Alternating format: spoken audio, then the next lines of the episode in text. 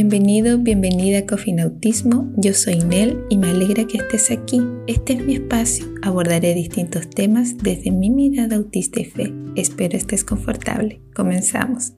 En el episodio de hoy voy a tratar de acercarte a dos paradigmas que nos permiten entender el autismo. Daré a conocer ambos paradigmas a modo de introducción. Advertencia, la información presentada es general. Mi intención no es hacer algo complejo no soy médico ni profesional de autismo, es mi voz autista. Podemos entender el autismo desde supuestos médicos y el paradigma de la neurodiversidad. El supuesto médico nos plantea que en el ciclo de desarrollo humano hay una forma, entre comillas, normal de estructura y funcionalidad. Cualquier alteración y déficit debe ser curado o corregido. Desde el medio científico, no se puede eludir las consideraciones del DSM-5, este es un manual diagnóstico y estadístico de los trastornos mentales y en relación al autismo aporta criterios diagnósticos. Desde este paradigma, la problemática estaría centrada en la persona por presentar desórdenes y patologías que deben ser abordadas. El autismo entonces sería un trastorno o una enfermedad. De ser así, cualitativamente es más fácil entenderlo como una desgracia o tragedia mirando las distintas realidades desde el capacitismo, concepto que he aprendido poco a poco. El capacitismo es cuando vemos la discapacidad como lo peor que nos puede suceder. La persona con un trastorno y alteración lleva su discapacidad, recae en ella.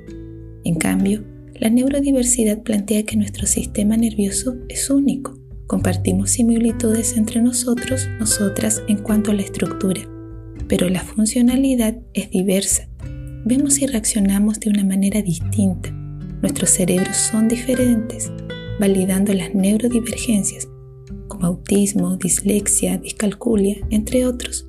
No son enfermedades, forman parte de la diversidad humana. Entonces, el paradigma de la neurodiversidad concibe la naturalización de la variación de cerebros, totalmente contraria a la idea de normalidad o estilo de funcionalidad incorrecta. El paradigma incluye el movimiento por la neurodiversidad. Son prácticas sociales intencionadas a favor del respeto, el derecho y la dignidad humana. Es aquí que creo las comunidades de fe pueden aportar y servir. El movimiento busca cambiar la forma de ver las neurodivergencias, lograr brindar apoyos y servicios respetando su identidad y particularidades. No se hablaría de una persona que debe hacer esfuerzos para incluirse socialmente, sino está en una situación de discapacidad. Entonces, el contexto social no responde a las características de las personas neurodivergentes. Ella no lleva, no porta su discapacidad, sino se ven afectadas ante un medio que discapacita, no logrando desarrollarse integralmente. Algunas consideraciones personales. No debemos descartar los supuestos médicos, al contrario, para incorporar y desarrollar un nuevo paradigma es preciso entender postulados desde la perspectiva y modelo médico. En mi experiencia, no siempre contamos con una información precisa de nuestras afecciones, respondemos linealmente a lo que se nos receta y aconseja. Ser neurodivergente no es algo negativo.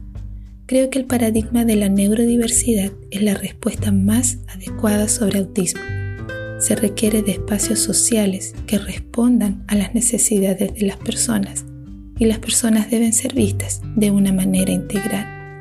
Para finalizar, abro algunas preguntas de reflexión. ¿En qué paradigma consideras que estás? ¿Cómo ves a las personas que presentan un diagnóstico? Pensando desde la fe, ¿Jesús estaría en algún paradigma mirando a las personas ¿Cómo definen las comunidades de fe las diferencias, condiciones y neurodivergencias? ¿Cuál es el tratamiento? Me refiero, ¿cómo lo abordan? Debemos reflexionar y para ello debemos conocer. Espero te sea útil la información. Por hoy voy cerrando. Nos encontramos en el siguiente episodio.